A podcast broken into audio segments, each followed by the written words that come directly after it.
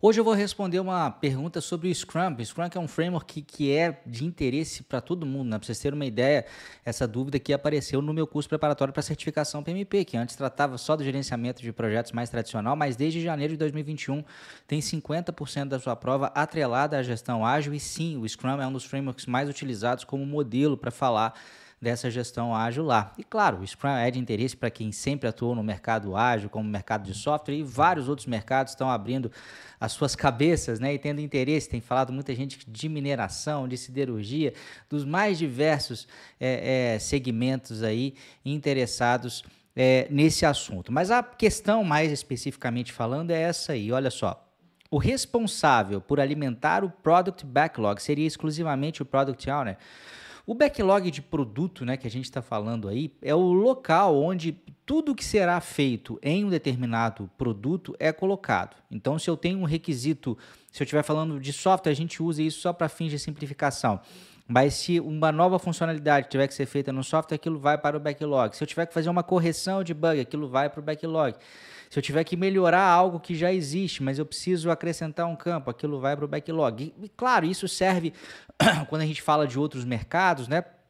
É, teria o mesmo sentido. Então, se eu estou trabalhando com projetos elétricos, né, fazendo desenhos elétricos, eu tenho que fazer um novo desenho, aquilo vai para o backlog. Se eu tenho que fazer uma correção, uma correção num determinado desenho, aquilo vai para o backlog. Então, é a unidade central, é o artefato central onde tudo que eu preciso fazer num determinado produto é colocado. Né? E a gente precisa saber que aquilo, não, o fato de estar no backlog do produto não significa que necessariamente será feito, porque a gente só vai se comprometendo a fazer as coisas à medida em que a gente planeja é, as nossas sprints. Falando de uma forma bem é, resumida aqui, o que, que é um backlog? Quem que é o responsável por alimentar esse backlog.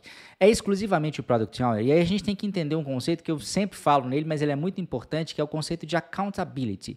Então, o Product Owner, ele é accountable pelo backlog. O que, que significa isso? Ele é responsável por aquilo, ele pode até pedir uma outra pessoa para poder é, é, gerenciar aquele backlog, para poder modificar um item do backlog, para poder acrescentar um item naquele backlog, mas ele continua respondendo por aquilo.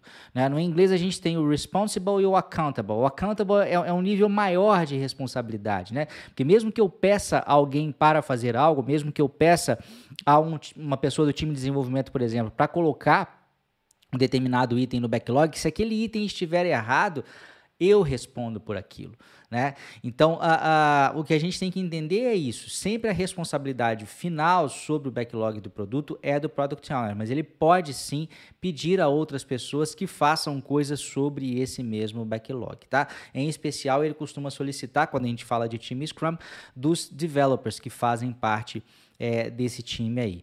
Muita gente é, faz confusão e acha que o Scrum Master teria também essa responsabilidade ou essa possibilidade de responder aí pelo backlog de produto. Isso não é verdade, tá? Isso é uma prerrogativa apenas e tão somente do, do Product Owner. O Scrum Master, o papel dele é disseminar o Scrum para as empresas, ensinar como que aquilo funciona, aumentar, estar sempre preocupado em aumentar a efetividade do time, fazer com que o time trabalhe de uma forma mais produtiva, mais coesa, entregue mais valor, né, no fim das contas. Essa é a função do Scrum Master e não é, gerenciar backlog. gerenciamento do backlog é do PO, mas ele pode sim, quando eu falo PO é Product Owner, ele pode sim é, pedir que outras pessoas façam, mas respondendo no final é, por toda e qualquer modificação. Eu falei é, de exame PMP aqui, se você tem interesse em fazer o exame PMP ou CAPM, é, em algum lugar aqui, acima ou abaixo desse vídeo, tem o link para você se cadastrar na lista de espera para minha próxima turma. E também, se você tem interesse específico no Scrum, eu voltei sim a ministrar o meu curso sobre o Scrum. A gente está fazendo inscrições nele por aplicação. Então, eu vou deixar um link também onde eu tenho algumas informações textuais sobre esse curso. E se for do seu interesse, no final tem um linkzinho para você fazer a sua aplicação para esse curso. Se a gente achar que ele tem a ver com você, a gente vai entrar em contato com você para o WhatsApp e uh, te fornecer as informações de inscrição. Um grande abraço e até a próxima. Tchau, tchau.